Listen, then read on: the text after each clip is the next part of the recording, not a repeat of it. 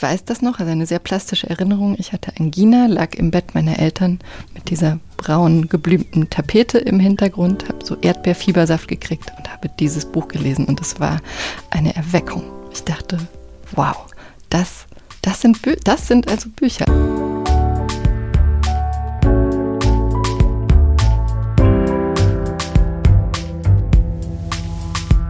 Das Lesen.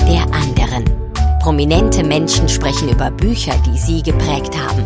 Mit Christian Möller. Ja, ganz genau, das ist mein Name. Herzlich willkommen zu einer neuen Ausgabe von Das Lesen der anderen. Diesmal ist mein Gast eine Autorin, die hat für mich eines der Bücher des Jahres 2022 geschrieben, kann man aber auch 2023 noch sehr gut lesen.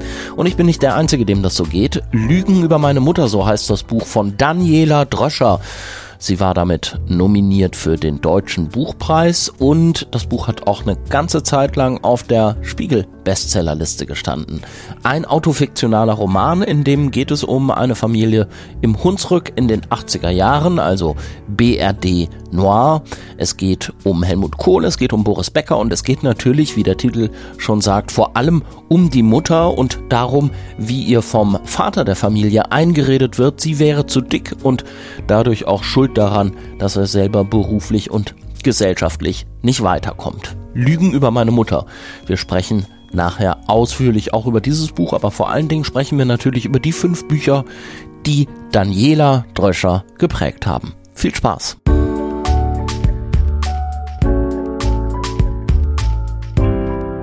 Genau. Super, super. Ziehe ich das hier an? Ja, ne? Ja. Das ziehe ich an. Ja, ja, kannst du. Also welche Seite ist eigentlich egal. Also das ist egal? auf die Ohren. So. Dann wechsle ich tatsächlich. Ja. Quatsch. Nee, Unsinn. So, so ist gut. So. Okay. So. Das läuft auch schon. Du hörst dich gut? Ich höre mich. Ja. Ja. Wir können ja gerade noch mal für den Pegel, ähm, damit das hier alles so stimmt. Was hast du äh, gefrühstückt? Avocado.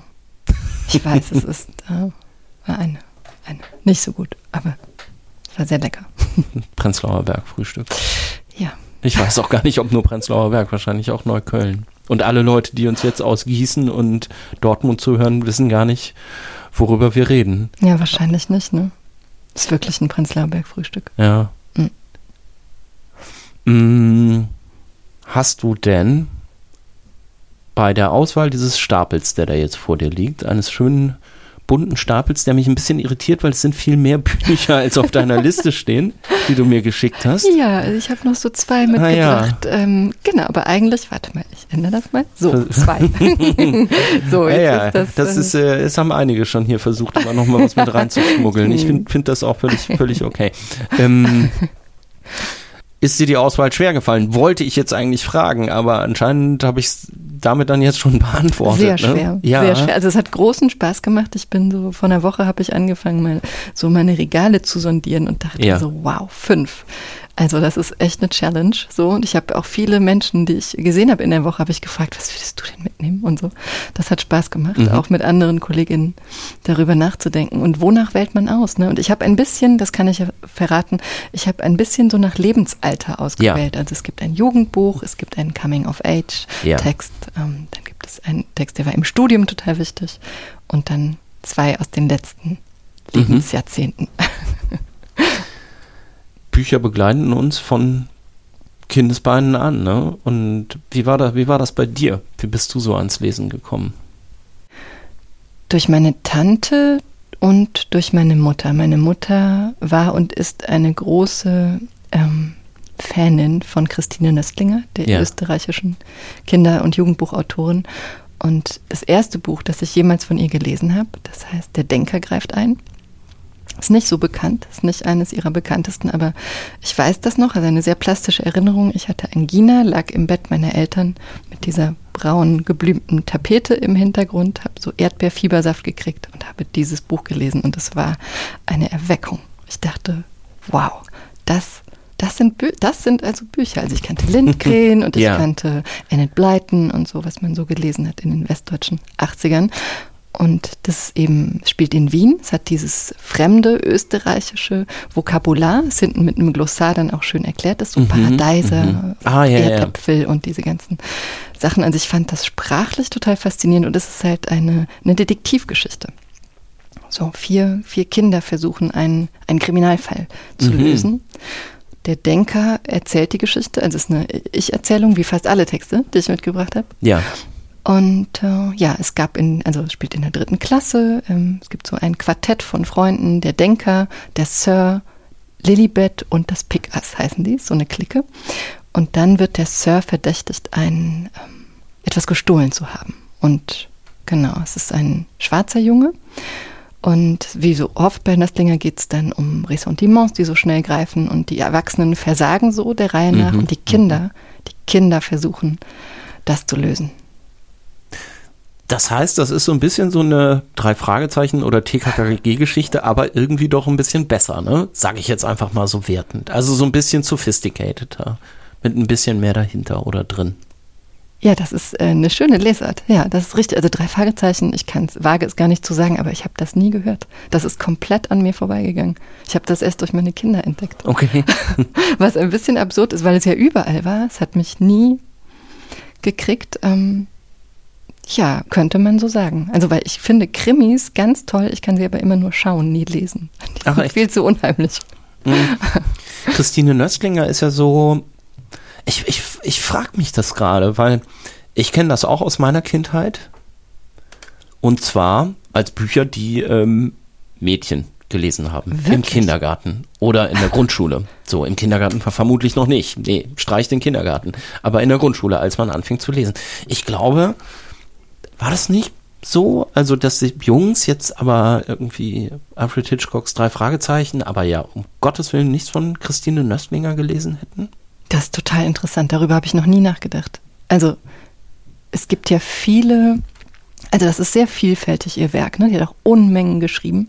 Und ich finde, es gibt eine große Diversität darin, mhm. was Figuren angeht. Es gibt sehr viele Jungsgeschichten auch, also männliche Helden, queere Heldinnen, also hieß damals noch nicht so, aber genau, und ist mir noch, habe ich noch nie drüber nachgedacht. also ich meine, sein. also das sicherlich zum Schaden der Jungs, ne? Das, das mm, meine ich mm, jetzt ja, gar nicht so. Also ich meine ja. sowas wie äh, frühe Einübung von, wie ist man denn als richtiger Junge oder als richtiger Mann? Dann liest man halt so Geschichten über andere Jungs, die sich raufen und ähm, mm. irgendwie solche Sachen machen.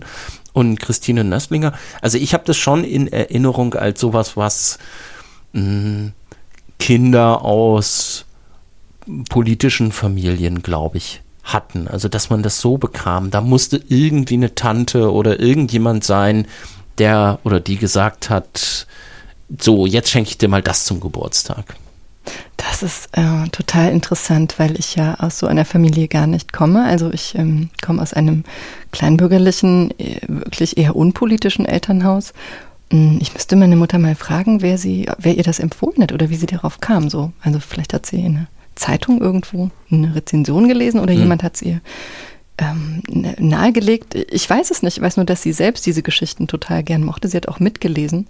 Und ja, das sind, das ist eine hochpolitische Autorin, die aber nie moralisch erzählt. Ähm, das sind ja total quirlige, quietschige, freie plastisch gezeichnete Figuren und das, also die machen einfach Riesenspaß. Also, weil du gerade meintest, so das ist, äh, ne, der Abenteuerfaktor ist natürlich ja. bei den, äh, ne, äh, bei den Jungs äh, hoch gewesen oder ist immer noch hoch und das sind aber auch Abenteuergeschichten. Also die sind alle spannend, diese Texte. Das sind nicht, äh, das sind keine Problembücher, wie man heute sagen wird, obwohl das alles Troubled Kids sind. Ne? Die haben mhm. alle irgendwie immer irgendein Problem zu lösen. Entweder das eigene, das der Eltern. Also es geht auch immer um Gerechtigkeit. Also das sind alles so Social Justice Warrior.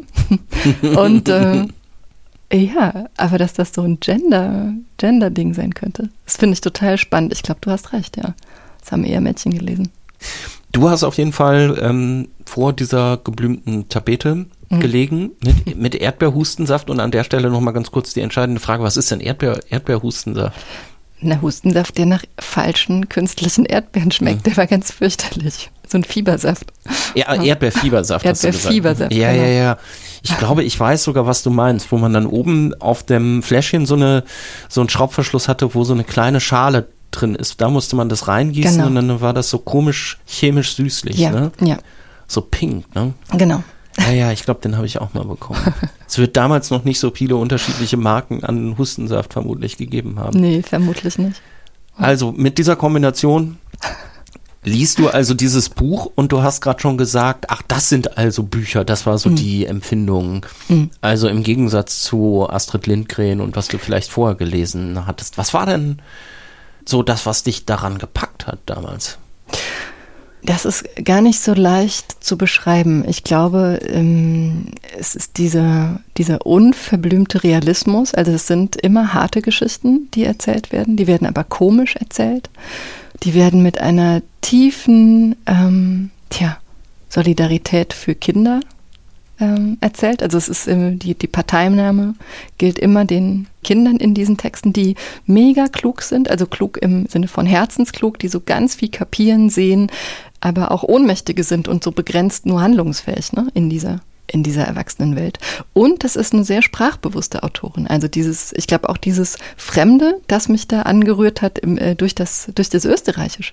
Ne? Also es ist eben auf Ja. Deutsch geschrieben, aber es ist schon wirklich was anderes. Andere Kultur, andere Tradition, ähm, andere Vokabeln. Das fand ich total faszinierend. Also die Fremde kam da schon, die Faszination für fremde Kulturen, die kam durch dieses Buch schon so ganz zart herangetrapst. Erstaunlich auch, dass sie das so einfach gemacht hat, ne? Weil, also Hm. ich bin mir ziemlich sicher, dass dann damals vielleicht auch mal so ein Kinderbuchverlag gesagt hat, äh, Frau Lötzlinger, das ist ja gut und schön mit den Paradisern und so weiter, aber könnten wir das nicht einfach so ein bisschen, ich glaube Bundesdeutsch sagt man dazu in Österreich, können wir Ja. das nicht so ein bisschen glätten und dann verkauft es sich noch besser? Mhm. Hat sie anscheinend nicht gewollt. Ja, ich, und ich kann es auch nachvollziehen, also weil dieser Soziolekt, der sich da darin ja auch abbildet, der gehört total dazu. Ne? Also fast alle Geschichten spielen in Wien so. Und das fängt ja was ein von der Atmosphäre, von der sozialen Klasse, von, ähm, von der Zeit und so. Und, und das Ende, ich habe das einmal in einer Show auch ähm, zitiert, bei Katie Derbyshire in der Dead Ladies Show und äh, habe dann gemerkt, so wenn ich es vorlese, ist es ja ganz peinlich und habe dann jemand ge- gefragt, ist eine Österreicherin im Publikum? Ah. Und dann hat sie das gelesen für mich Ja. auf der Bühne, das war sehr schön. Ähm, also ich könnte ein Stück vorlesen, aber ich weiß gar nicht, ob wir das machen. Kannst du Von gerne machen, ja. Ja? Ich jetzt, ja. Jetzt, wenn wir da schon Ja. so hingekommen sind, dann finde So, ich. schau mal, ihr habt im Buch hinten drin, ich habe Bibliothek gespielt immer. Und da Ah, ist so eine Karte so ein- hinten drin im Buch, da steht drauf, der Denker greift ein. Der denkt, ah, wie so eine, okay, ja, ja, ja, ja. so eine, Kat also eine Art Karteikarte. Ähm, so, pass auf, das ist eine etwas längere Stelle. Es stellt sich dann, also ich spoiler jetzt ein bisschen, es stellt sich raus, wer ist der Dieb in Wirklichkeit? So, und ähm, über diesen Dieb schreibt der Denker. Aber das ist ja das Problem. Wir haben ihn vorher nicht gern gehabt und wir haben ihn jetzt auch nicht gern. Seit ich das alles von ihm weiß, tut er mir zwar leid, aber ihn gern haben ist nicht drin. Er ist langweilig und fad und auch nicht sehr lustig. Er riecht sogar irgendwie unangenehm. Man müsste gern haben lernen können. Es sollte nicht so sein, dass man einfach ein paar Leute gern hat, weil sie blaue Augen haben, mit lustigen schwarzen Sprenkeln drin, weil sie angenehm riechen, weil sie lustig reden oder weil sie gescheit denken. Es sollte so sein, dass man sagen könnte, den haben nicht viele gern, der hat ein bisschen gern haben nötig, den werde ich gern haben. Ich gehe jetzt zum Sir. Dort werden wir jetzt, aber ganz nebenbei, damit es nicht so hochedel und tiefmoralisch ausschaut, das Gernhaben zur Sprache bringen. Vielleicht ist einer unter meinen Freunden, der ähnlich denkt. Wenn wir uns den unmöglichen Hahn Wolfi zum Gernhaben ein bisschen aufteilen könnten, wäre alles viel, viel leichter. Sehr schön, Wahnsinn, oder? ja. Ja. Also Pathos kann sie auch, aber es ist halt so ein ja, cooles aber dann wird es direkt wieder abgebremst, ne? dass Ja. es nicht so äh, hochedel moralisch ausschaut. Ich weiß gar nicht, sie, sie lebt nicht mehr, ne? sie Nein. ist vor einigen Jahren, glaube ich, Mhm. gestorben. Mhm. Weißt du, ob sie eigentlich so Debatten, die wir heute über Gerechtigkeit führen, die wir auch über politische Sprache führen, Mhm. ob sie da noch dran teilgenommen hat, zufällig, ob sie das irgendwie interessiert hat, ob sie da eine Position zu hatte? Ja, also da war sie, glaube also ich weiß nicht viel. Ich habe ein, zwei Artikel äh, gelesen. Da war, da war ihr, glaube ich, also die Diversitätsdiskurse, wie wir sie heute führen, ähm, das war ihr, glaube ich, zu viel. Das äh, fand ich auch schade, als ich das äh, mitbekommen habe. Ne? Also als, sie, als wenn es darum geht, welche Wörter äh, wollen wir verwenden und welche nicht. Äh, also wir. Die Frage Ja. ist wir. Und ähm, ich glaube, diese Sensibilität für Wörter, die einfach nicht mehr wiederholt werden sollten, müssen, da wäre sie nicht mitgegangen. Mhm. Na. Ja, weil das dann zu wahrscheinlich so, so wie es hier jetzt gerade beschrieben ist, zu, wie hieß es, hochedel, moralisch. Also das steckt ja, ja so ein bisschen da drin, ja, so eine relativ handfeste äh, Haltung diesen Sachen gegenüber. Genau. Ja. Genau, also es würde ihr, hätte ihr, wäre mit ihrer Ästhetik, glaube ich, nicht ja. Äh, vereinbar, schwer vereinbar ja. gewesen, ne? weil das schon auch ein brutaler Realismus ist. Ja. Der ist immer komisch, aber wie du sagst, handfest so. Mhm. Genau. Und diesen Schritt ist sie, ist sie, ist sie nicht mehr mitgegangen. Also ich kenne die letzten Bücher von ihr kenne ich nicht, muss ich gestehen. Ich habe sehr, sehr viel gelesen, aber das Werk der äh, ja, letzten 15, 20 Jahre, da kann ich gar nichts mehr zu sagen. Du hast eben schon gesagt, das hat dir dann deine Mutter geschenkt, als mhm. du krank warst. War das denn eigentlich auch so, wie du an Bücher gekommen bist? Weil du erzählst ja in deinen Büchern auch von deiner Herkunft, die mhm. eine relativ einfache gewesen ist, mhm. kein Bildungsbürgertum, Nein. auch überhaupt kein Bürgertum eigentlich. Nein, überhaupt nicht.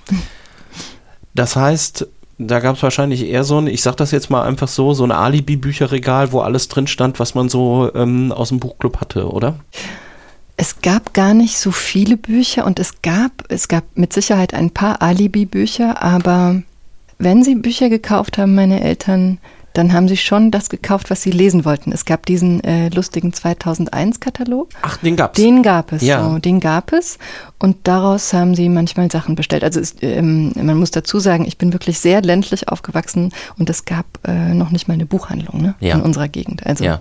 ich stand das erste Mal mit 18 Jahren in Trier in einer Buchhandlung. Oh. Das ist meine erste Buchhandlung. Ja bei Florian Valerius, wer ihn kennt, der literarische Nerd, wo der jetzt arbeitet, im Gegenlicht. Das war meine erste Buchhandlung. Und das heißt, also die, die konnten sozusagen äh, nicht einfach an einen Ort gehen und stöbern und sich das äh, oder sich was empfehlen lassen, sondern es ja. lief halt tatsächlich über diesen Katalog mit diesen hauchdünnen diesen das Merkheft. Das Merkheft, richtig. Ja, das kam bei uns auch regelmäßig. Es war ein großer Moment großer Euphorie. Das kann ich mich ja. gut dran erinnern. Genau, genau. Ja. Ein Moment großer Euphorie. Immer sehr, sehr aufregend, was es da so ja. zu entdecken gab. Und es gab eben eine äh, Verwandte der Familie, eine nahe Verwandte, Sozialarbeiterin, äh, städtisch lebend in Ludwigshafen, ähm, sehr politisch, sehr engagiert, ähm, die hatte auch immer, also die von ihr habe ich meine erste Sylvia Plath gekriegt. Ne? Also es sind ja dann ja. so und dann halt durch die Schule, ne? Also durch ähm, durch das zweite Gymnasium vor allem. Das war ein sehr politisches, ähm, eine sehr politische Schule. Genau, da ging es dann schon auch so äh, schnell in Richtung ähm, des zweiten Textes, den ich mitgebracht habe. François Sagan, das habe ich mit 18, glaube ich, gelesen. Bonjour Tristesse. Und die Tante, die du, wir kommen gleich ja, auf das Buch, ja, die Tante, die du äh, erwähnst, mhm. oder die nahe Verwandte, ist Tante Lou. Mhm. Aus Lügen über meine Mutter. Ja, genau. Die, und das hatte ich eben auch so ein bisschen gemeint eigentlich mit, ähm, also so hatte ich mir das vorgestellt, als ich sagte mit Christine Nöstlinger, mhm. das ist etwas, was man irgendwie in politischen, so ein mhm. bisschen linken Familien eher las. Aber die, ja. die war ein bisschen so, ne? Die war absolut so. Ja. Also das war eine äh, Kämpferin äh, bis, bis zuletzt so und ich habe ihre Bibliothek geerbt, die hat sie mir vererbt und ich habe, also es ist total interessant, ähm, weil sie eben einerseits dieser, dieser, äh, dieser hochpolitische Mensch war, aber eben auch so diese ganz romantische, sehnsüchtige Seite hatte. Also sie hatte zum Beispiel das Gesamtwerk von Rilke, und das Gesamtwerk von Duras. Also ich will jetzt nicht sagen, es sind unpolitische Autoren, ja. aber das sind einfach nicht die aller, aller, aller engagiertesten. Ne? Ja. So. Und das, das fand ich auch sehr, sehr spannend äh, zu sehen, was also dann irgendwann nach ihrem Tod zwar ein, also ein trauriger Moment, aber das war schön, in dieser Bibliothek zu sitzen und zu sehen, also wer war sie, ähm, ausgehend von, von dieser Lekt von diesen Lektüren, ne, die mir da entgegenschauen. Das fand ich zwar ganz speziell. Ich habe ja so drei Tage habe ich aussortiert und schweren Herzens auch ein bisschen mhm. was ins Antiquariat gegeben, mhm. aber es passte nicht alles nach Hause. Ja. ja genau. Und hast du von ihr dann auch, äh, du hast ja das gerade schon so übergeleitet, Bonjour Tristesse von François Sagan oder kam das aus einer anderen Ecke? Das kam tatsächlich durch eine Mitschülerin, durch die Schwester einer Mitschülerin auf dem zweiten Gymnasium. Genau, die ähm, hat so sehr viele feministische Texte gelesen ähm, oder zumindest Texte von Frauen, ist ja nicht, äh, nicht dasselbe. Also durch sie habe ich Simone de Beauvoir entdeckt, Ingeborg Bachmann, weil in der Schule gab es, gab es tatsächlich noch einen sehr männlichen Kanon ne, ja, zu meiner ja. Zeit. Also müsste ich wirklich nachdenken, was haben wir überhaupt gelesen ähm, von Frauen. Und genau, also dieses, dieser Text, äh, der bildet so den Übergang von der, von, ähm, vom zweiten Gymnasium, also der Abiturzeit in, ins Studium. So damit verbinde ich den. Ja. Das ist ja schon sehr, ich muss gestehen, ich habe es nicht gelesen. Ich glaube, ich kenne nur den Film mhm. mit äh, der großartigen Jean Seberg. Ja, ja der ist ähm, toll. Mhm. Es ist schon eine sehr äh, französische Geschichte, ne? Also eine äh, französische ja, Liebesgeschichte kann man es irgendwie auch nicht nennen. Ne? Mhm. Wie würdest du es beschreiben? Mhm. Ja, es ist sehr französisch, wie du sagst. Es ist eine Coming-of-Age-Geschichte. Würde äh, so, also das wäre meine wäre meine Überschrift, ne? weil wir eine, diesen Teenager, der, ähm, der mit also mit seinem Vater wächst äh, Cecile auf allein, also die Mutter ist verstorben und sie führen so ein mondänes Upper-Class-Leben und mieten sich eben in diese Villa ein, Südfrankreich. Und ich glaube, dass da war definitiv so ein jugendlicher Exotismus am Werk. Ne? Ich dachte, mhm. also das war ein, ein Leben, das mir da erzählt wurde, ganz, ganz anders als meines.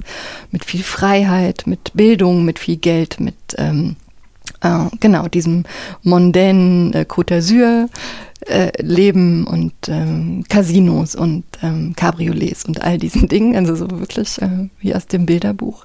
Diese Freiheit und die Sehnsucht, von der es erzählt, die hat, glaube ich, einfach total gepasst zu diesem, ich ziehe jetzt aus, ich gehe jetzt in die Welt ja. und ja. Das ist sie vorne auf dem Cover übrigens. Ja, sehe ich gerade. Das ist François Sagan? Mhm.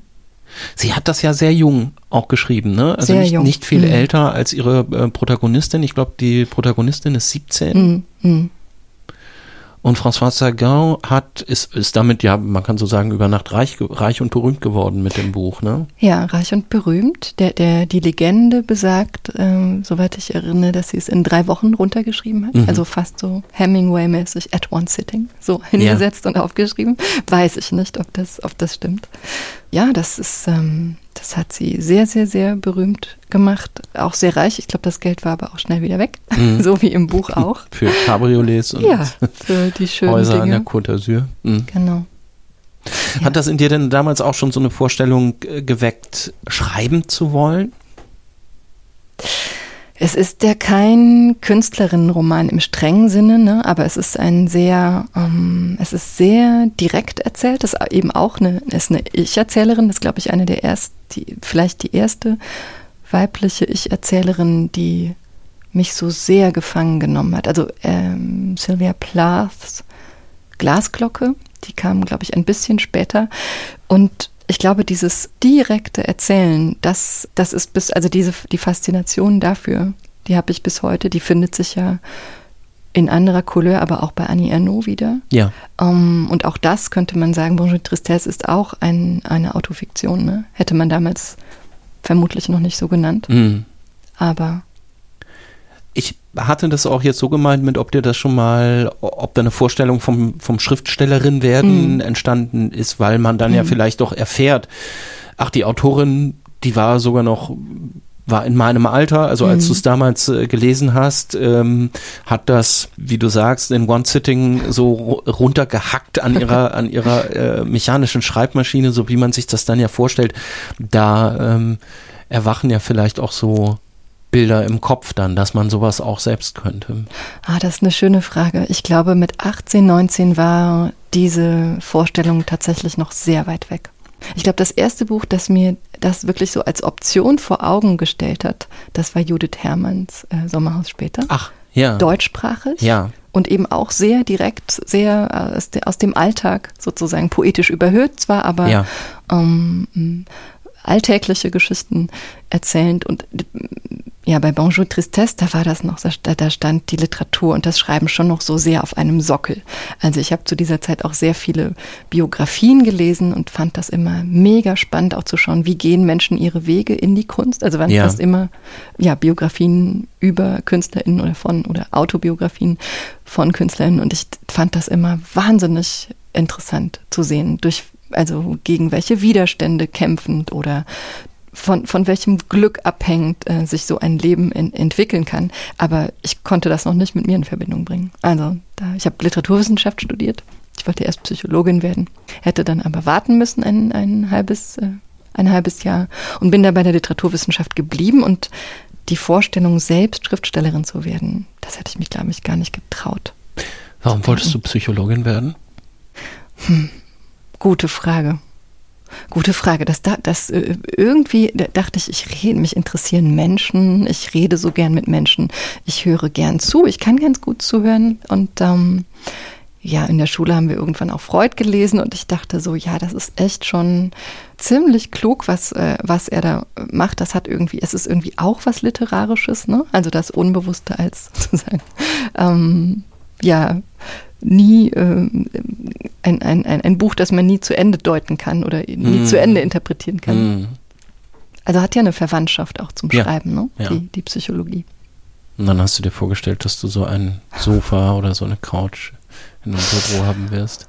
Oh Gott, ich glaube, ich habe mir gar nicht so viel vorgestellt. Ich war mit 18, 19 echt ziemlich verloren. Meine Eltern konnten, also verloren ist, klingt jetzt so dramatisch, aber also es, ich hatte nicht so viele Role Models tatsächlich. Ich, und auch studieren, ich bin ja die erste in meiner Familie, die studiert hat und meine Eltern konnten mir nicht so richtig weiterhelfen. Also das Repertoire war relativ begrenzt. Ne? Also was ist mir eingefallen? Lehrerin ist mir eingefallen, ja. Psychologin und ich wusste Jura, Medizin, klar, sowas kann man studieren, das war aber sehr schnell klar, das möchte ich nicht. Also es soll schon irgendwie was mit, mit Menschen, mit ähm, mhm. dem Geist zu tun haben.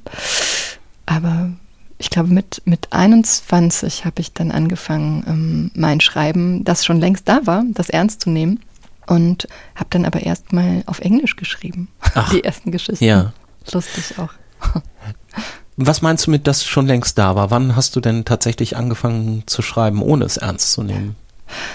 Im Studium, also im, im Prinzip äh, schon früher. Ne? Also auch in der Pubertät habe ich ähm, angefangen, so äh, Gedichte zu schreiben, aber nur so lose auf Zettel und diese Zettel waren dann irgendwann weg und äh, ich hatte eh ein relativ chaotisches Zimmer ähm, ich habe versucht, Tagebuch zu schreiben, bin aber ganz kläglich gescheitert, weil ich das irgendwie albern fand. Ich fand das irgendwie langweilig. Ich konnte, das Konzept hat sich mir nicht so richtig erschlossen. Da, da bin ich dran gescheitert und habe dann, irgendwann gab es ja den ersten Computer im ja. Studium. Und der Computer war schon so ein Schlüssel, weil ähm, irgendwie gab es dadurch so eine, eine Distanz und mich konnte auch viel leichter korrigieren und so, dass also diese, dieses Medium, ähm, das ähm, äh, die elektronische Schrift, das kam mir irgendwie entgegen und ich habe dann ab einem bestimmten Zeitpunkt habe ich jeden Morgen irgendwas geschrieben und habe das aber lange Zeit gar nicht gecheckt oder nicht ernst genommen und ähm, ja. Also irgendetwas, ohne dass du jetzt an einem Projekt gearbeitet hättest. Na, so kleinere Geschichten, was, oder vielleicht, vielleicht waren das auch schon damals so 400 Zeichentexte, ich weiß es gar nicht. Aber es war kein Roman oder es war also ja.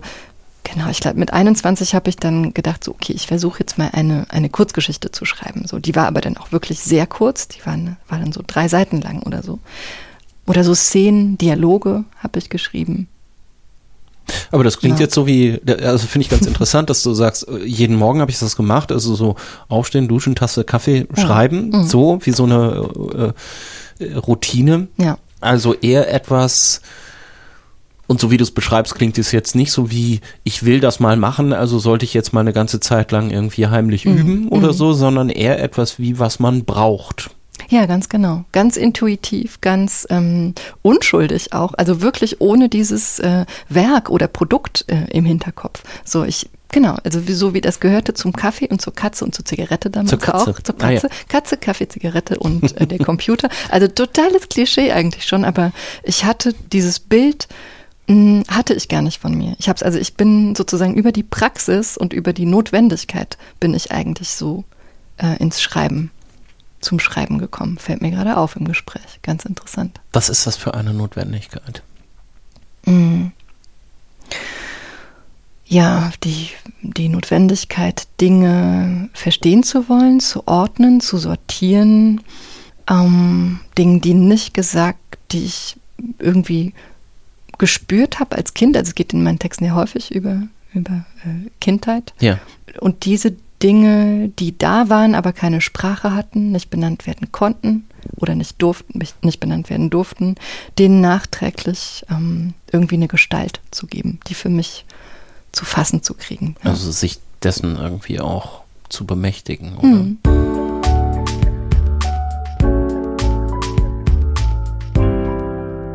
So, als nächstes liegt hier ein Buch auf deinem Stapel, das ist recht dünn und es ja. heißt Das Bad von einer, jetzt hast du es umgedreht, japanischen Autorin, ähm, Yoko Tawada, ja. die mir gar nichts sagt. Ja, sie ist leider immer noch nicht so bekannt, wie sie sein sollte, sage ich jetzt mal so. Okay. In Japan ist sie sehr bekannt. Ja. Und hier ist sie vor allem in akademischen Zirkeln tatsächlich so ein, ja, schon ein Star inzwischen, würde ich sagen. Also sie ist vielfach übersetzt, ausgezeichnet, hat ein um, ähm, sehr komplexes und reiches Werk inzwischen. Dieser Text, das Bad, ist von 89.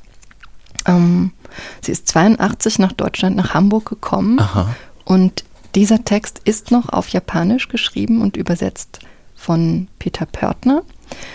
Ähm, Yokotawada hat dann aber sehr schnell angefangen, auf Deutsch zu schreiben. Und ich äh, bin diesem Buch oder ihr auch im, erstmals im Studium begegnet. Da haben wir, es war in einem Seminar zu, ja, zu diesen Camisso-AutorInnen, so, den Camisso-Preis gibt's ja nicht mehr, ne? Also eben ein Preis für AutorInnen, die nicht, ähm, deren Muttersprache nicht die deutsche Sprache ist. Genau. Die jetzt aber auf Deutsch die auf schreiben, Deutsch schreiben. Ne? Ja. Also sie war da eine Ausnahme, so, ja. also, obwohl das Bad war sozusagen ein Text von ihr. Es gab noch andere, die sie dann eben schon auf ja. Deutsch geschrieben hat. Und ich glaube, sie hat auch mit dem Übersetzer eng zusammengearbeitet. Also mhm. sie konnte relativ schnell äh, äh, äh, sehr gut Deutsch. Ja, und auch weil ich, weil ich ähm, vorhin bei Sagan meinte, da gibt es auf jeden Fall eine, eine gewaltige Portion Exotismus in dieser, in, in, in dieser Lektüre oder in dieser äh, Phase meines Lebens drin. Das war auch eine Begegnung ja mit einer Ästhetik, mit einer Kultur, zu der es mich äh, sehr schnell, äh, sehr intensiv hingezogen hat, die mir aber einfach noch wirklich fremd war zu diesem Zeitpunkt. Ne? Da war ich 20 oder 21, als ich Yokotawara entdeckt habe. Aber das ist ein Buch, das spielt dann auch noch in Japan. Tja, wo spielt es? Das ist eine gute Frage. Ah, ja. Das ist eine sehr abstrakte, es ist sozusagen, wir hatten ja jetzt zwei realistische Texte. Das ja. hier ist sehr äh, Kafkaesk, würde man sagen. Mit Kafka ah. ist sie oft verglichen worden. Ja. Also es hat, ähm, es kombiniert viele Ebenen, ähm, also Traum, Essay, äh, Lyrik, ähm, so und es spielt in einer, ja, wo spielt es? Das wissen wir gar nicht genau. Es gibt eine namenlose Ich-Erzählerin, die so viele ähm, Verwandlungen, Metamorphosen durchlebt. Also sie wird so von der ähm, von der Sprachschülerin, die Deutsch lernen muss. Ähm, dann ist sie mal ein Fotomodell, dann ist sie Übersetzerin, dann Dolmetscherin. Sie wird zu einer zu einem Fisch zwischendurch. Ihr wachsen Schuppen von äh, von der Haut, die versucht sie in dem titelgebenden Bart ähm, abzulösen. Und das ist so ein sehr rätselhafter ähm, rätselhafter Text. Ähm, sehr komisch auch. Also da sind ganz ganz hübsche ähm, also hübsch klingt jetzt so verniedlichend, aber ähm, die hat was wahnsinnig Charmantes, diese, ähm, diese Autorin. Es ist auch ein Ich-Text. Ähm, und ich könnte, um, damit wir einen Eindruck kriegen, vielleicht ja, sehr, ein, sehr gerne. zwei, ja. den Anfang könnte ich ja, mal lesen. Bitte. Der ist sehr schön. So. Der menschliche Körper soll zu 80 Prozent aus Wasser bestehen. Es ist daher auch kaum verwunderlich, dass sich jeden Morgen ein anderes Gesicht im Spiegel zeigt. Die Haut an Stirn und Wangen verändert sich von Augenblick zu Augenblick wie der Schlamm in einem Sumpf, je nach der Bewegung des Wassers, das unter ihm fließt, und der Bewegung der Menschen, die auf ihm ihre Fußspuren hinterlassen. Neben dem Spiegel hing in einem Rahmen eine Porträtaufnahme von mir. Mein Tag begann damit, dass ich beim Vergleich des Spiegelbilds mit der Fotografie Unterschiede entdeckte, die ich dann mit Schminke korrigierte. so. Ja. Also es zeigen sich direkt schon also das, was du mit, äh, was hast du gesagt, charmant und, mhm. und witzig, mhm. ähm, zeigt sich ja direkt schon. Ist so ein sehr feiner, ganz feiner Humor. Humor. Ja. Ja, und auch so nebeneinander von diesem, also es fängt so unpersönlich an Mhm. mit den 80 Prozent Wasser Mhm, mhm. Und macht dann halt diesen, diesen, diesen Schnitt in das tatsächliche, in das tatsächliche Badezimmer und zu der erzählenden Ja, ähm, Person. ja. Sehr interessant. Ich habe noch, glaube ich, nicht ganz verstanden, was du mit exotistisch oder Mhm. exotisch gemeint hast. Ja. Weil es ja nicht, wie du sagst, so erkennbar jetzt etwas Japanisches widerspiegelt. Mm, Also es ist ein anderer Exotismus, ne? Also diese Frankreich-Sehnsucht, die ist ja, die war ja sehr, ähm, die war ja überall sozusagen. Ja. Japan ist ja schon nochmal wirklich ein, ein, ein Stück weiter weg. Diese Ich-Erzählerin ist die ganze Zeit bestimmten Zuschreibungen ausgesetzt im Text. Ne? Also so von, äh, sie hat einen Freund, äh, Xander heißt er, der korrigiert permanent ihre Sprache, der macht sie zur Geisha. Es ist sozusagen, sie wird eigentlich exotisiert von Ja. den, den sie umgebenden Menschen und versucht sich auch freizuschreiben von diesen Bildern. Ne? Das ist äh, ein Thema ähm, dieses Textes, weiß aber sozusagen, ähm, also es gibt kein Original, ist so ein schöner Satz von äh, Torvada. Also wir stehen alle immer schon in diesen Bildern drin und sie loszuwerden ist irgendwie auch ähm, so ein Phantasma, ähm, weil wir eben auch Ja. sehen, was wir sehen. So. Ja.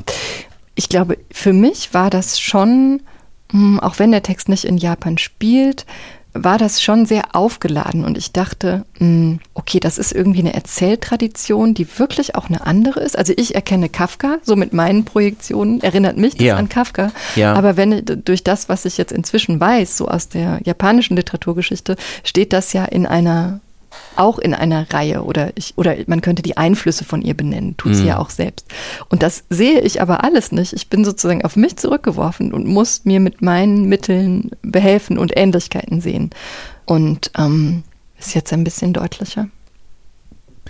Ja, ich, ich Nicht so- glaube nicht so ne, ich glaube ne? schon. Ja. Nee, ich hatte wahrscheinlich Exotismus oder exotisch sehr direkt verstanden, so, ah, so ist es in Japan, so Mm. wie vorher bei dem François Sagan. Ja, sehr, ähm, ne, da kann man sich so reinfallen lassen und Ja. denken, ach, so leben die eben in Frankreich. Ja, ne? Das geht bei diesem Text Ja. tatsächlich nicht. Genau, der So. macht eigentlich das Gegenteil. Und ja. ich glaube, das ist aber so ein bisschen etwas, also ich kann es jetzt ein bisschen verstehen. Ich glaube, dass ich ein ähnliches Erlebnis vielleicht hatte bei Murakami. Mhm, Ich weiß nicht, ob bei Murakami solche Sachen verhandelt werden. Ich glaube eher nicht.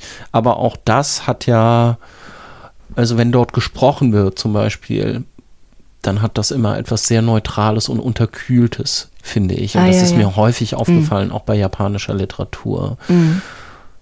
Und auch bei Murakami sind immer so bestimmte Einflüsse, die sehr so zutage liegen. Also Mhm. bestimmte Noir-Erzähltradition, Privatdetektive Ja. und, und äh, jemand, der etwas so nachjagt und so. Ja, das macht so eine bestimmte Atmosphäre, wo man dann schon so denken kann, wo man schon so irgendwie ein in Anführungszeichen japanisches Gefühl beikriegen kann, Mhm. ohne dass man das Gefühl hat, man hätte jetzt japanischen Alltag irgendwie kennengelernt. Vielleicht ist Ja. es ja sowas. Ich finde aber noch was anderes viel interessanter, was du jetzt gerade gesagt hast. Nämlich, dass es hier um Zuschreibungen geht und um Bilder, die von anderen auf die Ich-Erzählerin in diesem Fall Mhm. projiziert werden. Mhm. Und den Satz, man kann sich im Grunde von diesen Bildern gar nicht lösen, was ja sowas besagt wie, es gibt auch nicht so etwas wie das wahre Selbst, Mhm. was irgendwo vergraben liegt äh, und was wir nur irgendwie ausgraben müssen und dann werden wir sozusagen authentisch und dann Ja. ist alles wieder gut, sondern wir leben quasi immer in diesem, ja letztlich in Gesellschaft und diese Zuschreibungen, die sind ja quasi schon da, bevor wir überhaupt selber anfangen Mhm. Wahrzunehmen oder zumindest unsere Wahrnehmung sprachlich zu artikulieren. Das Ja. ist jetzt eine relativ abstrakte und komplizierte Überleitung zu deinem aktuellen Buch ähm, Lügen über meine Mutter, mit dem du äh, nominiert gewesen bist für äh, den deutschen Buchpreis, sollte man auch nochmal anmerken, weil Nominierungen sind ja auch schon Preise. Das stimmt. Und was für mich eines, ich sag das jetzt einfach mal so, eines der besten äh, Bücher dieses, dieses Jahres war und ich habe das irgendwie in sehr kurzer Zeit an einem Wochenende äh, weggeatmet und empfehle jedem, der jetzt hier zuhört, das auch zu tun. Ihr Das werdet freut es nicht bereuen. Vielen Dank. So, aber auch dort geht es ja darum, wie ein Mensch letztlich geformt wird von dem, was andere Menschen über ihn sagen. Also Mhm. ganz konkret die Mutter der Ich-Erzählerin Mhm.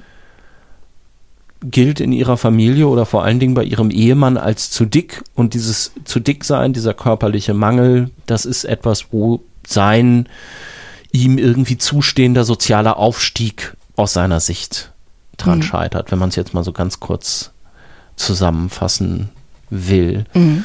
Mm. Ist denn die Bücher, die du bisher hier mitgebracht hast, ist das schon so ein Weg hin zu dieser Art von, von Autofiktion und zu dem, was du hier auch erzählt hast? Ich glaube tatsächlich ja. Also es geht, also diese, das Bewusstsein für die Brutalität, die Blicke haben können, das ist, glaube ich, durch äh, äh, Yoko Tawada entstanden, weil es ja. darum die ganze Zeit geht. Ne? Also weil sie ja auch, ähm, also es ist irgendwie zu, ähm, die Erzählerinnen in diesen Texten, die machen auch Rassismuserfahrungen, die werden aber nicht als solche benannt oder die machen auch ähm, Sexismuserfahrungen, aber Tawada lässt das sehr im, im, Schweben. Also es ist sozusagen, auch wenn sie ganz viele Diskurse da drin hat in ihrer Literatur, verhandelt sie das auf einer, auf einer abstrakteren Ebene. Und die, die Gewalt, die in Blicken liegt, die ist definitiv an ihr geschult, würde ich sagen, ja. Aber in deinem Buch ist das dann ja nochmal ein bisschen anders, weil es hier nicht so indirekt ist. Also mhm. es ist mhm. relativ klar, ja. direkt vom Anfang, es geht jetzt um diese Sache. Es mhm. geht jetzt um dieses Thema Übergewicht ja. in Anführungszeichen, denn das ist ja auch das Tolle an dem Buch. Wir als Leserinnen, als Leser merken irgendwann, ich glaube bei mir war das so nach einem Drittel, dass ich da eigentlich einer Behauptung aufgesessen bin. Also es wird hm. dauernd über diese Mutter gesagt, dass sie zu viel wiegt und dann macht die irgendwelche Abnehmversuche, diverse Methoden. Am Ende wird sie sich sogar so einen Ballon in, in den Magen äh, hinein operieren lassen und erzählt wird das Ganze aber eben nicht aus ihrer Perspektive, mhm. sondern aus der Perspektive ihrer Tochter, Ela, mhm. die ein bisschen ein alter Ego von dir ist. Ne? Ja. Das Ganze ist ja doch sehr autobiografisch oder autofiktional, mhm. haben wir es ja eben schon genannt. Und irgendwann merkt man dann, ja, Moment mal, das Bild, was ich jetzt eigentlich von dieser Frau habe, mhm. ist eigentlich eher das, was ich jetzt nicht mit dem Wort dick oder so beschreiben würde, sondern eher üppig. Mm, das ist mm. ja durchaus etwas sehr Reizvolles und äh, Attraktives mm. irgendwie auch. Und ich habe mir die immer wie so eine, wie so eine italienische Filmschauspielerin vorgestellt. Ja. Ähm, also wir sitzen eigentlich dieser Erzählung äh, total auf, bis uns das dann irgendwann dämmert. War das so ein bisschen angelegt? Ja, mir war das sehr wichtig, diese Lücke zu lassen für die Projektionen und sie, sie fällt tatsächlich bei jedem Leser, bei jeder Leserin anders aus. Ne? Das ist, glaube ich, unmöglich, diesen Text ohne die eigene Projektion zu lesen, weil der Text mit dieser Leerstelle arbeitet. Es geht gar ja. nicht anders. Es gibt ja keine einzige Kilogrammangabe im ganzen Buch. Ja.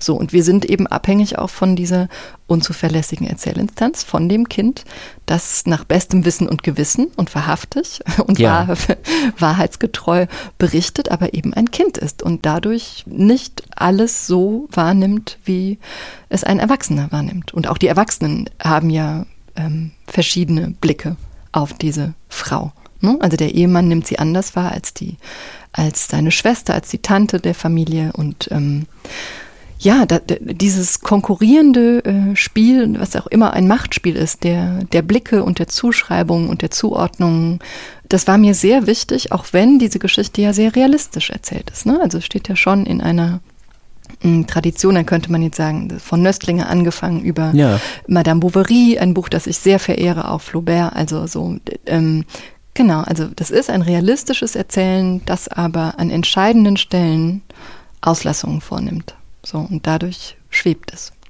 Ja, Schweben ist ein sehr, ähm, sehr äh, zutreffender Begriff, finde ich auch. Ähm, ist mir noch gar nicht so gekommen, aber eigentlich trifft der es am besten, weil ich versuche jetzt gerade schon mhm. die ganze Zeit auch meine nächste Frage zu äh, formulieren, die mit diesem Begriff Autofiktion eben zu tun hat, den mhm. wir jetzt so seit ungefähr fünf bis zehn Jahren vielleicht häufiger mal benutzen, seit ähm, ich will gar nicht sagen, es mehr solcher Literatur gibt, aber vielleicht mehr solcher Literatur verlegt wird, herausgebracht wird, wahrscheinlich dann mhm. in der mhm. Folge daraus auch geschrieben wird und das Spektrum reicht dann von sowas wie Annie Ernaux, ähm, aktuelle Literaturnobelpreisträgerin, bis zu meinetwegen Knausgord. Mhm. mhm. Ähm, das finde ich auch eine sehr lustige Gegenüberstellung, weil bei Annie Ernaux ist es ja alles immer 150 Seiten und kommen nächstes Buch und bei ihm sind es immer 800 oder so. Ich bin, bin, da auch überhaupt gar nicht durchgekommen bei Knausgord, muss nee, ich sagen. Ich auch nicht.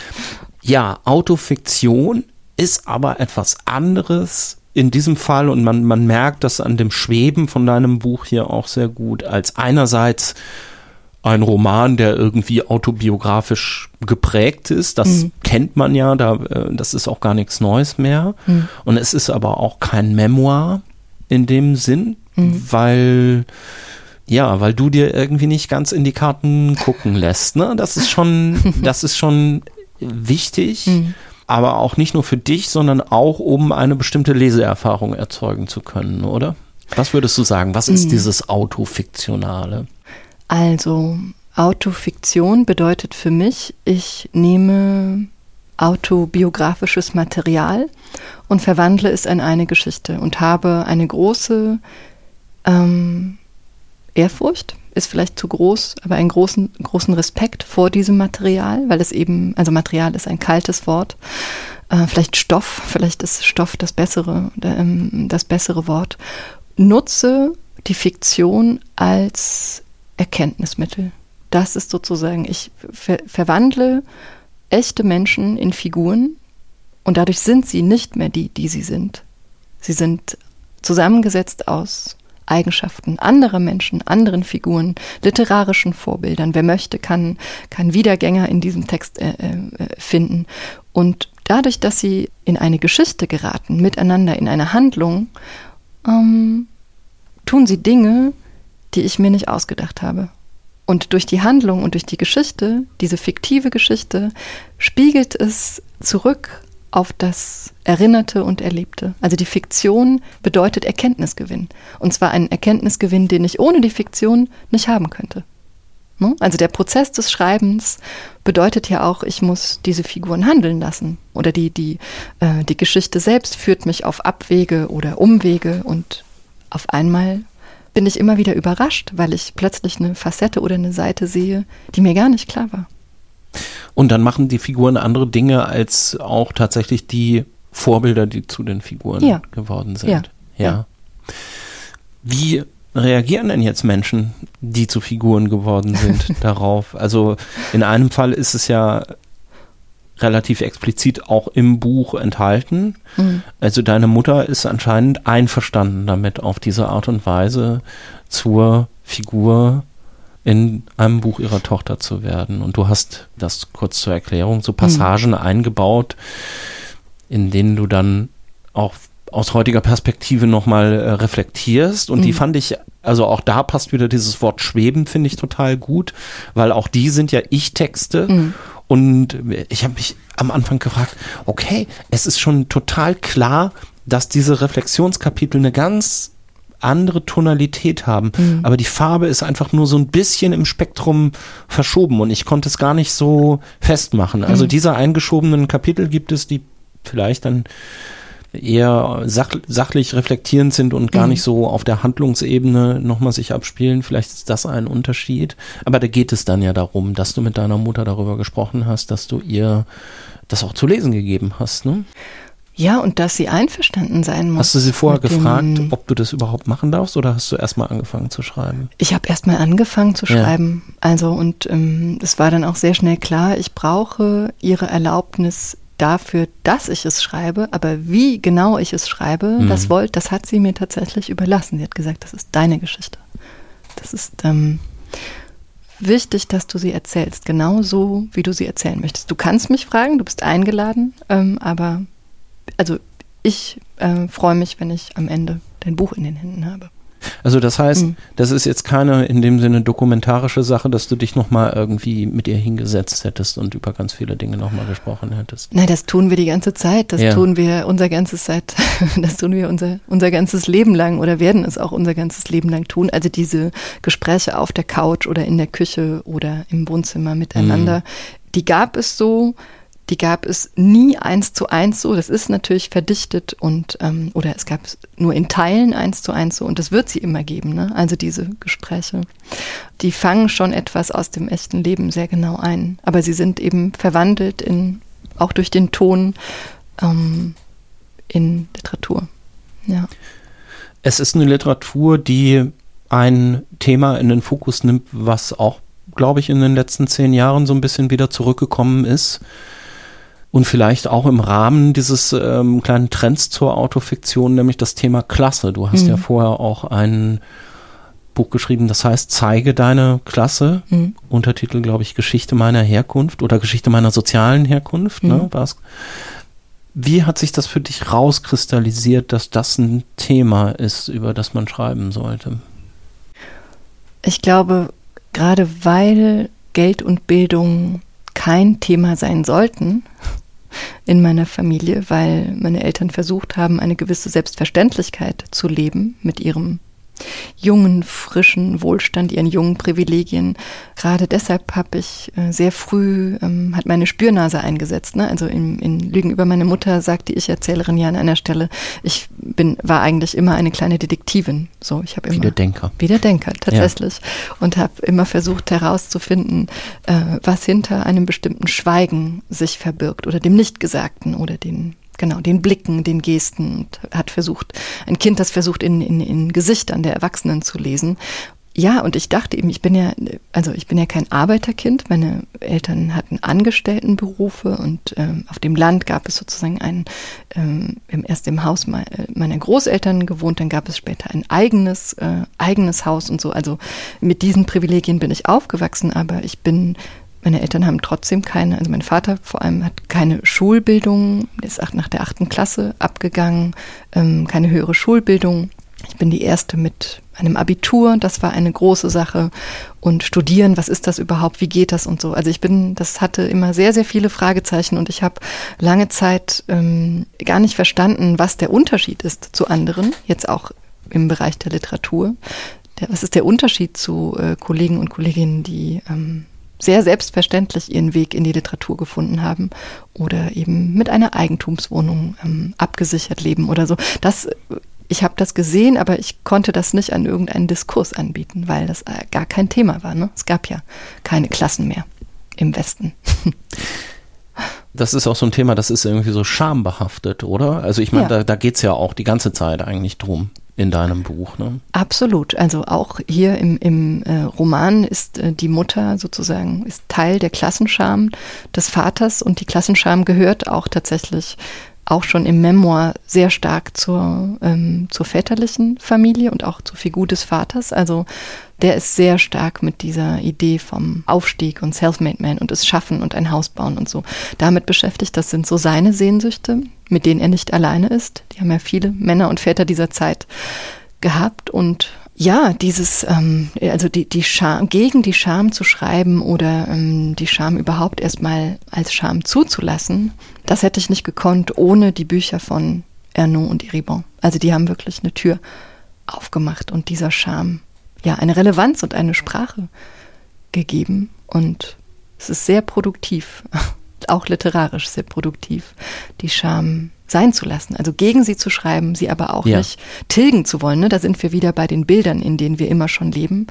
Ich glaube, das wäre auch ein Phantasma zu sagen, die Scham wird jetzt weggeschrieben oder ausgelöscht oder exorziert oder so. Ja. Das gehört in Teilen, gehört sie dazu und wird immer dazugehören. Lügen über meine Mutter ist gleichzeitig ein Buch und im Grunde hängt das ja so ein bisschen auch zusammen. Das ist ein Buch über die 80er Jahre. Mhm. Das ist ein Buch über Helmut Kohl. Ja. Auch ein mehrgewichtiger Mensch. Auch ein mehrgewichtiger Mensch. Ja. Ja, da hat man sich auch drüber lustig gemacht, aber mhm. trotzdem hat man natürlich noch, und auch jemand, der Dialekt gesprochen hat, ist auch ein ja. Thema in deinem Buch oder zumindest so gefärbt ist es bei ihm gewesen, mhm. also auch so ein Klassenmerkmal. Das ist ganz interessant. Helmut Kohl, der mehrgewichtige, ich würde schon immer noch übergewichtig sagen, aber das ist ja. eine andere Debatte. Auch der, der, der Pfälzer, ich meine, gut, der Hunsrück ist was anderes, ne? Mhm. aber. Das ist eine ähnliche Region trotzdem. Ist eine ähnliche ne? Region. Ja. Und genauso wie der, äh, wie der seinen ähm, umfänglichen Körper relativ selbstbewusst überall hingeschoben hat, hat er auch den Dialekt oder die Reste davon mhm. überall hingeschoben. Ne? Während sich alle über ihn lustig gemacht haben. Also das ist ein ganz anderer, ganz anderer Umgang mhm. damit. Ne? Aber ja, es ist auch die Zeit der Patriarchen, ne? So, ja. also das ist natürlich ein Mann. Also eine, also wenn wir uns das, wenn wir es einmal kurz umdrehen und uns eine Frau in der gleichen Position vorstellen, es wäre sehr, sehr, sehr schwer ja. geworden, glaube ich. Ja. ja. ja. Dann gibt es auch noch Boris Becker. Das ist immer noch eins meiner Lieblingszitate. Ich hatte viel mehr Zitate im Text, die hat mein Lektor alle rausgestrichen. Aber Boris Becker ist drin geblieben. Wie geht es? Kann ich es aus dem Kopf? Moment. Wenn ich nicht verliere, kann der andere nicht gewinnen. Apropos, ja. wenn äh, dein Lektor schon so viele Sachen rausgestrichen hat, ich gebe dir das jetzt mal rüber. Ja. Und da wir gerade schon so darüber reden und ich das Buch auch so toll finde, möchte ich gerne, dass die Leute einen kleinen Eindruck mitnehmen. Vielleicht weißt du irgendeine Stelle, die du gerne vorliest. Ah, jetzt so auf. Ähm, du kannst Kommando, auch einfach den würde kannst auch, auf Kommando. auf Kommando. Auf Einladung. auf Einladung. Kannst auch was vom Anfang einfach nehmen. Ja. Ich lese sehr gern immer diese, diese Zwischenkapitel auch, wenn ich so kurz lesen soll oder lesen darf. Ja. Ähm, also das erwachsene Ich. Ja. Hm, das muss ich kurz überlegen. Ah ja, das ist vielleicht ganz schön. Lange Zeit habe ich die Obsession meines Vaters mit seinem Dorf nicht verstanden. Warum hat er sich zeitlebens an seine Scholle geklammert, obwohl ihm das Dorf selber so oft zu eng war? Erst als ich durch einen Zufall vom Winde verweht wiedersehe, verstehe ich, welches Drama es war, das mein Vater sowohl in seinem Inneren als auch nach außen hin aufführte. Er spielte die Rolle des patriotischen Beschützers. Wie Vivian Lee in der Rolle der Scarlett O'Hara, die unaufhörlich um den Verlust der fiktiven Baumwollplantage Tara fürchtet. Ich sehe ihn förmlich vor mir, wie er auf dem Boden kniet und Tara, Tara ruft. Der Anbetung seiner Scholle hat mein Vater alles untergeordnet. Er hat seine Ehe und seine Familie geopfert im Namen des Dorfes. Vor sich selbst und nach außen ist er der Ernährer, Retter und Bewahrer der Familie. Die Rolle der Scarlett ist ihm nach und nach zur Natur geworden. Er hält sich einfach an seine Rollenbeschreibung. Er ist der gute, treue, rettende, der Konföderierte, der alle nur erdenklichen Opfer auf sich nimmt, im Namen der Heimat und Familie. Meine Mutter hatte nie eine Chance. Sie war von Anfang an der Yankee, die Abtrünnige. Vielen Dank. Das ist ja auch sehr interessant, dass er sich Scarlett als Vorbild nimmt. Also dieses Vorbild schiebe ich ihm ja unter. Ja, ja, ja, ja. Aber ich will jetzt gar nicht bewerten, ja. ob er es wirklich gemacht hat. Ja. Aber ähm, ja, ja. Also was ich was ich interessant fand, ähm, mir nochmal klar zu machen oder mir erstmals klar zu machen im Schreiben, war die Frage nach den männlichen Vorbildern. Also die Väter dieser Generation, wem haben die nachgeeifert? Ne? Und es gab so, also weil das sind alles Kriegs- oder Nachkriegskinder. Also ja. was gab es in diesem Orbit? Was gab es in Filmen, ähm, auf den Bühnen, bei der Popmusik, bei mhm. so. Und ne, es gab so diese Abenteurer und dann gab es, ähm, also Louis Trenker und so diese ganzen Filme ja. sozusagen, der, und dann gab es diese Sportler, also Boris Becker hatten wir ja schon und mh, mm, ja, und Spionagefilme und, und, und so diese Sachen und dann Beatles und so, das kennen wir alles, aber was ist das, was sind das eigentlich für Männertypen? Ähm, und auch zu schauen, wie, wie begrenzt waren diese, wenn wir von heterosexuellen Männern sprechen, wie begrenzt äh, war auch da das Repertoire? Schon sehr begrenzt, tatsächlich. Also im nächsten Buch, ähm, das ich mitgebracht habe, da ist der Vater kann er seine Homosexualität nicht offen ausleben und die Tochter, die ihn beobachtet, merkt aber die ganze Zeit, oh, der interessiert sich für Sachen, ähm, die werden ja eigentlich Frauen zugeschrieben. Mode, ja. Inneneinrichtung. Ja. So, und was, da, was darf ein Mann sein? Wie, wie männlich muss er sein? Das hat mich beim Schreiben tatsächlich auch beschäftigt. So, wie gefangen sind die in ihren, in ihren Geschlechterrollen, die Eltern. Das nächste Buch ist äh, Fun Home von Alison Bechtel. Ja. Über das sprechen wir gleich. Jetzt kommt erstmal noch der Das Lesen der anderen Fragebogen. Kurze oh. Fragen, schnelle Antworten. Okay. Also Spontane Antworten. Okay. Dein Haus brennt. Drei Gegenstände darfst du mitnehmen. Einer davon ist ein Buch. Was nimmst du mit? Also die Gegenstände und das Buch. Was nehme ich mit? Madame Bovary. Ich nehme Madame Bovary mit. Von Gustave Flaubert. Ja, das kann ich. Ich glaube, ich habe es schon viermal gelesen. Ich kann es auch noch viermal lesen. Nimmst du denn Gegenstände auch mit? Zwei Äh, wären ja noch oh offen. welche Gegenstände? Keine Menschen, ne? Tiere auch nicht. Ja, davon gehe ich eh aus, ja. davon gehst du eh aus. Mein Computer und mein Notizbuch. Okay, weil da das nächste Buch quasi schon drin ist. Ja, Ja. Oder die drei nächsten Bücher. Genau. Mhm. ja. Wenn du eine Romanfigur wärst, welche wärst du und warum? Ich habe mich schon oft ähm, mit Emma Bovary verglichen. Tatsächlich, jetzt sind wir wieder bei Flaubert. Ist aber ein bisschen langweilig. Welche Figur wäre ich? Ich Also- wäre vermutlich ein Kind. Ein Kind. Ja, ich glaube, ich wäre ein Kind, tatsächlich. Ki- Ich dachte gerade Mowgli, aber das ist, ähm, warum auch immer ich gerade Mowgli denke. Das ist die Assoziation. Vielleicht lassen wir sie so stehen. Okay. Mowgli aus dem, äh, was ist das? Dschungelbuch. Dschungelbuch, Ne? genau. Ja. Wenn du mit einem Schriftsteller, einer Schriftstellerin vergangener Jahrhunderte sprechen könntest, mit wem und worüber? Ich würde gerne mit Tolstoi sprechen. Es gibt Ach. nämlich einen sehr rätselhaften Satz von ihm. Und zwar ist etwas, ich weiß nicht, ob es Brief oder Tagebuch ist, ähm, von ihm ist der Satz überliefert, dass er sich solche Vorwürfe macht, dass er kein ähm, wirklich politischer oder kein engagierter Schriftsteller gewesen ist, sondern nur, in Anführungszeichen, Anna Karenina geschrieben hat. Und ich würde ihn, glaube ich, gern korrigieren wollen. Die sagen, also nur Anna Karenina, das kannst du nicht sagen. Das ist ein unmöglicher Satz. Ja, und auch erfahren, was er damit äh, gemeint hat, Ja, oder? Also genau. was für ihn denn wohl politisch war. Hast Genau. du einen bevorzugten Leseort? Ich lese am liebsten in der Hängematte. Das geht nur nicht immer. Im Winter ist es ein bisschen schwierig.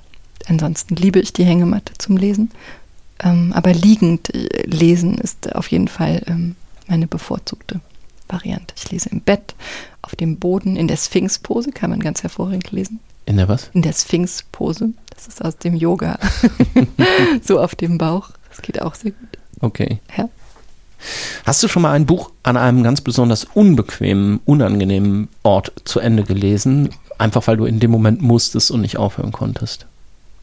Ja, und da sind wir, den hatten wir auch schon heute, Murakami, Murakami, habe ich mal in den, nein, wo war's? In Norwegen, so auf den Felsen am Meer zu Ende gelesen und der hieß World's End, der Ort. Lustigerweise. Und da konnte man sich nicht irgendwo anders hinsetzen? Ganz steinig und ich wollte aber auch so, äh, so wie die Sirene, so auf diesen, also ich glaube, ich fand das Bild auch gut. So, es Okay. war aber so unbequem, mein Gott. Nein. Hoffentlich hat es dann we- wenigstens jemand fotografiert. Wie ist dein Bücherregal sortiert? Tja, es gibt eine riesengroße Wand voll mit Autofiktion. Es gibt äh, ein großes Regal mit Biografien oder Autobiografien. Und ansonsten tatsächlich nach Sprachen. Also französischsprachige, spanischsprachige, also über, in den Übersetzungen. Ja. Okay, das er, Ja. erleichtert mich jetzt.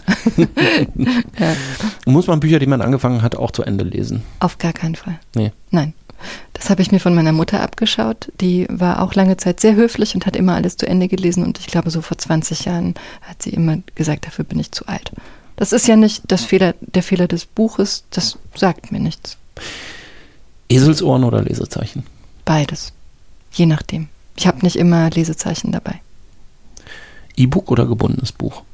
Auch beides, aber viel lieber natürlich ähm, echte Bücher. Du musst dich für eine Sache entscheiden, ab jetzt nur noch im Leben. Schreiben oder lesen? Lesen. Eindeutig lesen. Ja. Ja, Warum? weil ähm, Lesen bedeutet, äh, reisen zu können, so reich beschenkt zu werden, ähm, in so viele Köpfe und Herzen schauen zu können. Also wenn ich, wenn also es ist eine sehr gemeine Frage, aber genau im Fall der Fälle würde ich ähm, mich tatsächlich für ähm, die Stimmen der anderen entscheiden und nicht für meine eigene. Kommt noch eine gemeine Frage. Du musst dich für eine Sache entscheiden, ab jetzt nur noch im Leben. Lesen oder Musik? Auch lesen. Ja. Ja, die Mu Musik ist die Königin, definitiv, die Königin der Künste. Und ich, ich könnte nicht ohne Musik schreiben und auch nicht ohne Musik leben, aber auch da, wenn es. Du hast es ja schon fürs Lesen Ja. entschieden. Ja, Da schon zu du- spät. Ja. Oh. Du sitzt auf dem Sofa oder in der Hängematte mit dem Buch, da, auf das du dich schon den ganzen Tag gefreut hast. Womit kann ich dich da noch weglocken? Ähm, dadam. Mit einem spontanen Anruf ähm, und einer, einer Einladung zum Spaziergang oder zum Eisessen oder also ein Mensch, ein Mensch, der mich anruft und den ich lange nicht gesehen habe oder den ich jetzt in diesem Moment treffen möchte, der kann mich locken.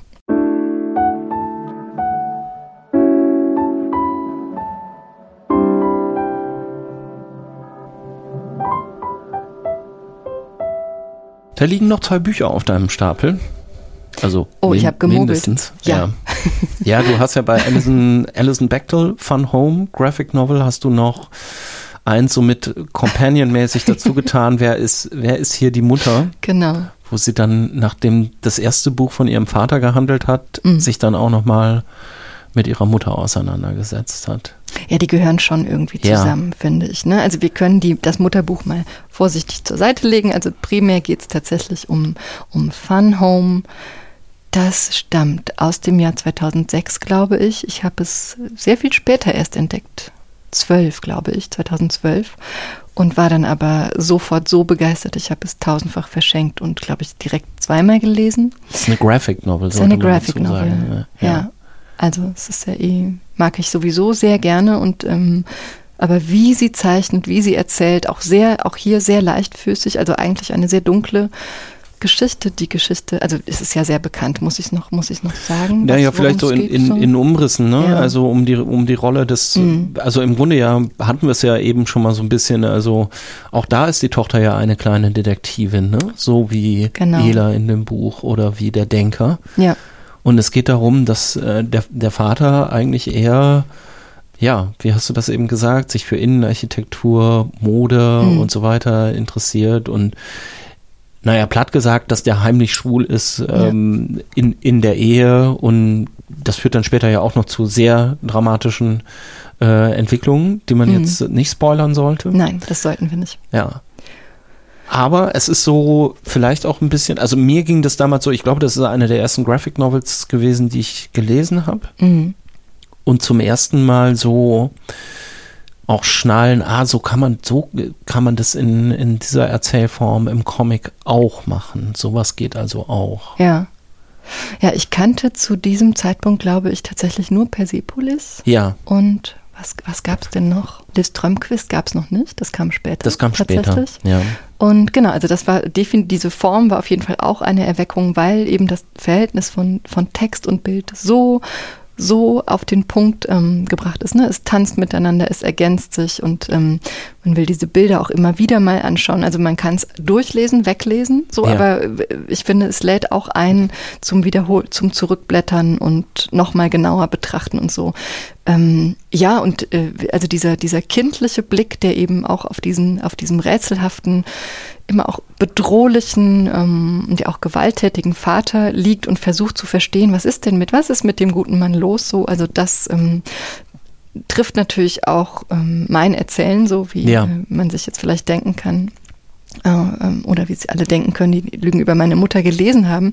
Und ähm, ja, dieses, dieses äh, Rätseln und Gefangensein in dieser Erwachsenenwelt, aber zeitgleich so lebendig sein und, und, und leben wollen. Und ähm, ja, also Alison, die äh, Erzählerin, entdeckt ja dann auch äh, oder geht ja so Stück für Stück ins Leben, entdeckt ihr eigenes lesbisches Begehren, äh, nicht wissend, dass ähm, der Vater eben eben eben genau, also auch deshalb so, so unglücklich ist, weil er dieses Coming-out nicht Ja. schafft. Ne? Ja.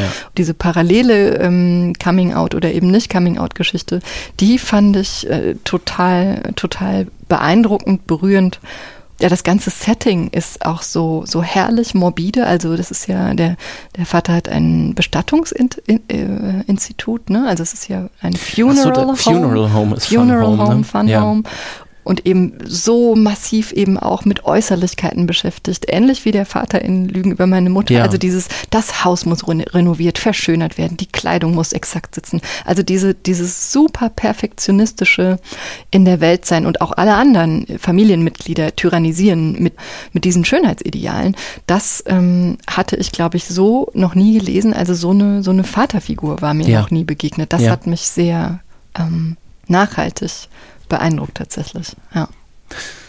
Also aus heutiger Perspektive ist das ja ein relativ frühes Buch, was ja so diese Herkunftserzählung so ein bisschen verbindet, auch mit einer Reflexion über Queerness. So. Ja. Ähm, also etwas, was es jetzt in vielfältiger Form inzwischen äh, gibt auf dem, auf dem Buchmarkt. Mhm. 2006, 2007, als es rauskam, war das meiner Wahrnehmung nach noch gar nicht so. Ja. Und es, wenn ich mich jetzt daran erinnere, ich habe das auch gar nicht so unbedingt so betont so gelesen. Ich habe das einfach wie eine tolle Geschichte gelesen. Ich weiß, da- dass es unglaublich lustig auch ist. Absolut, absolut. Und da, das wundert mich jetzt so ein bisschen im Nachhinein, dass ich eher das Buch gelesen habe, ach so kann also Comic auch sein. und so dabei an mir völlig selbstverständlich vorbeigerauscht ist ein bisschen, was da verhandelt wird. Also das muss man ja auch erstmal schaffen. Absolut, das ist interessant. Ich habe äh, ähm, ein Zitat tatsächlich mitgebracht, das hat die Times damals äh, geschrieben, wie wir, genau, also die hat eigentlich gesagt so, ach hier, äh, Class und Queerness und so, äh, äh, gar nicht so wichtig. Wie, schrie, wie hat sie geschrieben? Dies ist ein Meisterwerk über zwei Menschen, die im selben Haus, aber in verschiedenen Welten leben. Ja. Also das kann man jetzt, es ist auch problematisch, das so wegzu, wegzuschneiden Ja, ja. Ne? und sozusagen, aber dieses, ähm, da, da ist was total Universelles drin in dieser Geschichte, weil, weil diese Entfremdung zwischen Vater und Tochter so, ähm, ja, so liebevoll, so komisch, aber auch so äh, unaus, ähm, so, so schwer auszuhalten ist. Ne? Aber wie es erzählt wird, eben diese, diese Kombination aus Morbidität und äh, Humor, die hat mich, glaube ich, auch äh, so weggefickt. Also das ist auch ein sehr direktes Erzählen. Wir haben auch wieder hier eine Ich-Erzählerin, die so in so sieben Kapitel sind es, glaube ich, so, so schlaglichtartig eben so Szenen ja, Szenen einer Ehe, Szenen Ja. ihrer Kindheit ähm, uns, vor, uns vor Augen stellt und ja auch mit so 50 Fragezeichen im Kopf unterwegs ist und ganz vieles nicht versteht und sich ähm, nachträglich sozusagen diese, diese Tragödie in den eigenen vier Wänden versucht zu rekonstruieren. Ja, und diese Tragödie, also nicht diese, aber das kennen, glaube ich, dann doch relativ viele Menschen. Ne?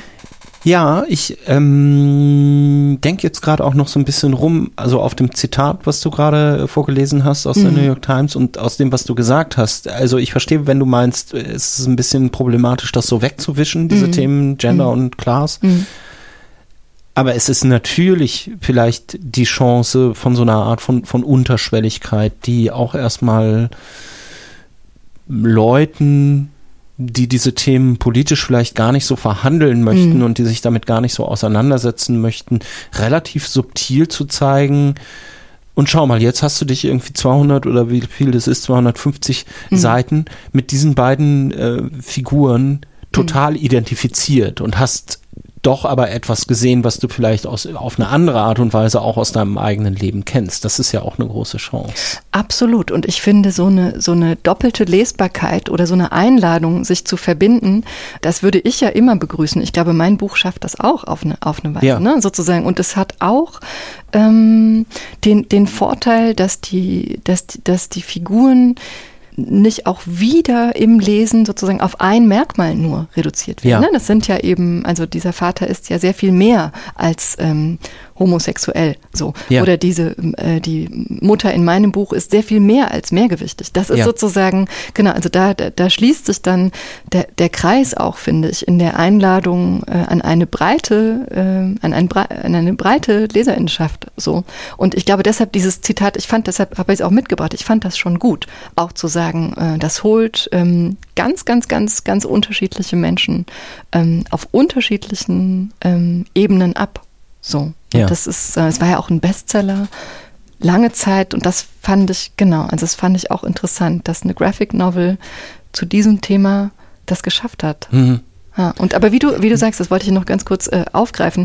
2006 haben wir über diese Dinge noch nicht geredet. Ne? Ja. Wir haben es einfach als Geschichte gelesen. Ich ja, Ja. auch. Ich habe erst nachträglich kapiert, so wow, was habe ich da eigentlich gelesen? Was war da denn schon alles drin, bitte? Ja. So. Ja. Als letztes liegt da jetzt der Oh ja. erste Mann hier auf dem Stapel, oder? Oh ja, stimmt. Ja. Da habe ich gar nicht, da habe ich gar nicht drauf geachtet. Ja. Jack, Jack, London. Jack London. Und dann auch noch so, so ein Mann, Mann, in dem Das Sinne. ist ein Mann, Mann, Ja. absolut. Martin Eden. Das habe ich relativ spät entdeckt tatsächlich. Ähm, es ist jetzt durch die Verfilmung ist es relativ bekannt geworden nochmal, oder? Oder kann, so wann? Die ist mir jetzt entgangen, ehrlich Ach gesagt. so, kurz vor Corona kam das, glaube ich, raus. Ah, ja. Das ist ein italienischer Film, der auch ähm, die Handlung nach, also aus Amerika nach Italien äh, verschiebt und ähm, in den 50er Jahren ähm, ähm, äh, spielt es und äh, äh, Unsinn in den 40ern, was erzähle ich? Genau, also kenn, kennst du das Buch? Hast nee, überhaupt nicht. Ich kenne auch, glaube ich, nur Seawolf. Ah ja. Also, das ist ein, äh, die Geschichte eines Matrosen, der sich autodidaktisch zum Schriftsteller heraus, Ah. heraufbildet. Ja. Heraufbildet. Also es ist ein Bildungsroman, könnte man sagen.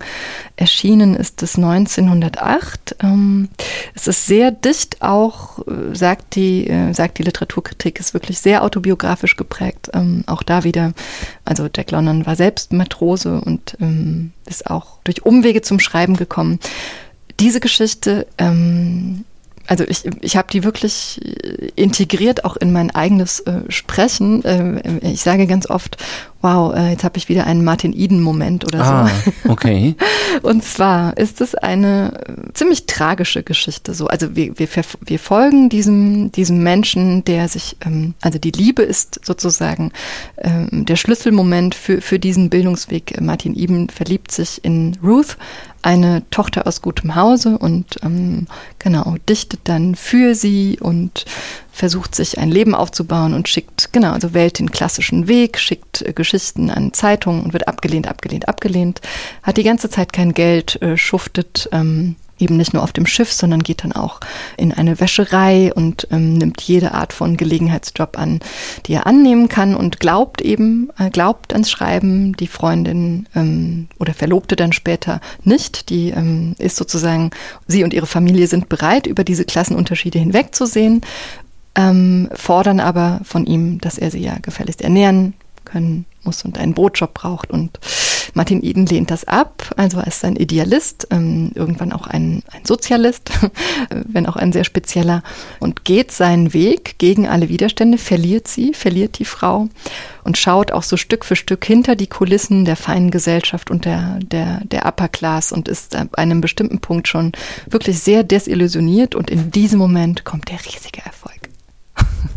Der Welterfolg. Und was, was ist jetzt daran da, was wäre da, was ist dein Martin Eden-Moment? Der Martin Eden-Moment besagt, er kann sich nicht mehr freuen. Also es ist hohl. Der Erfolg und die und der Applaus ist hohl, hohl geworden. Also schon einmal. quasi nach dem Welterfolg ist Ja. dann.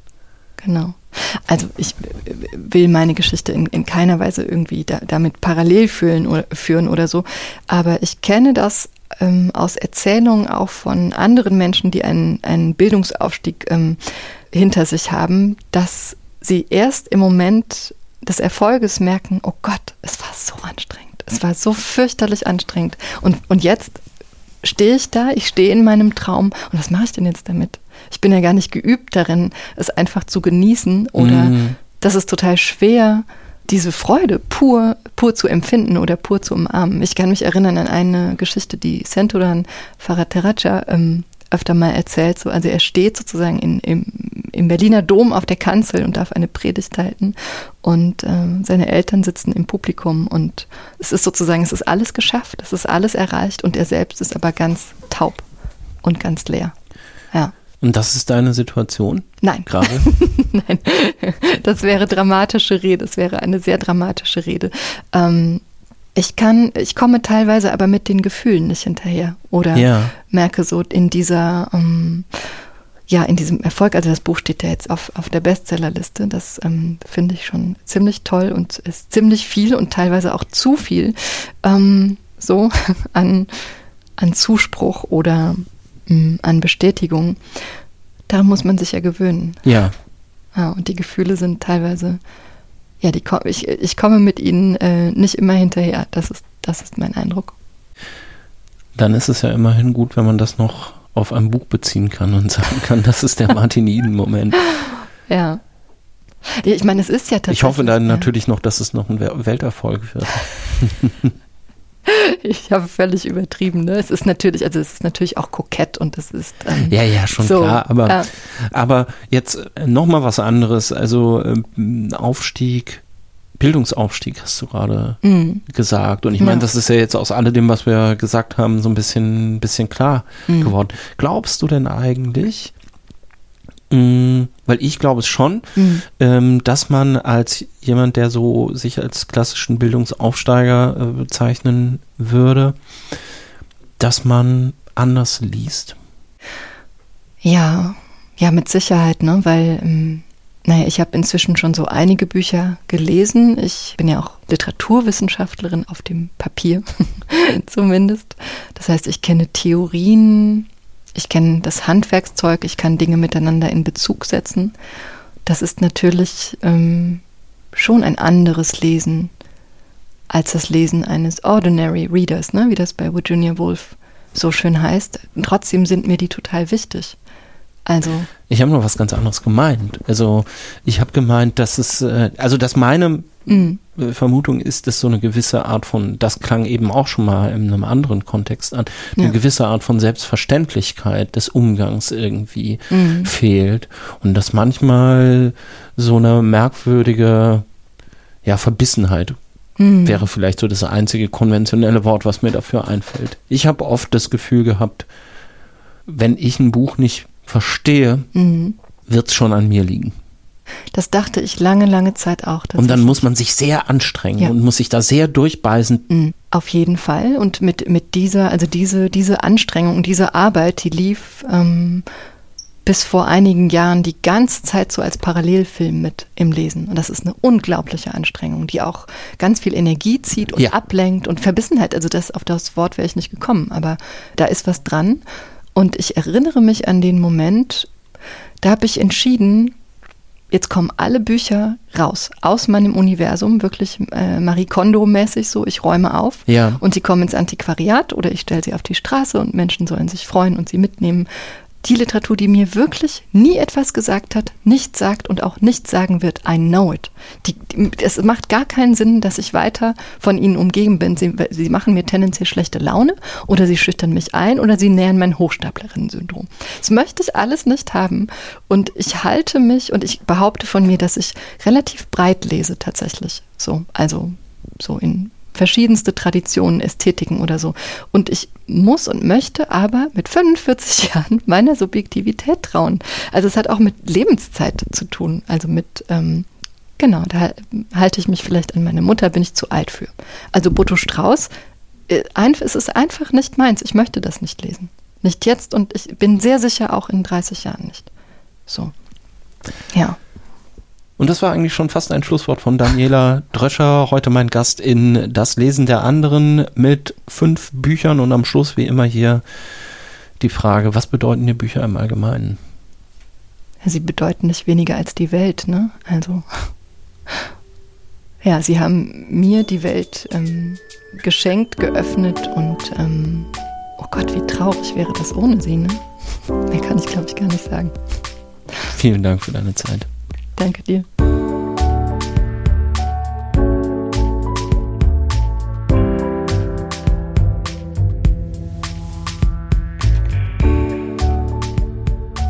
Das war das Lesen der anderen, diesmal mit der Autorin Daniela Dröscher und mit Büchern von Christine Nöstlinger, François Sagan, Yoko Tawada, Alison Bechtel und Jack London.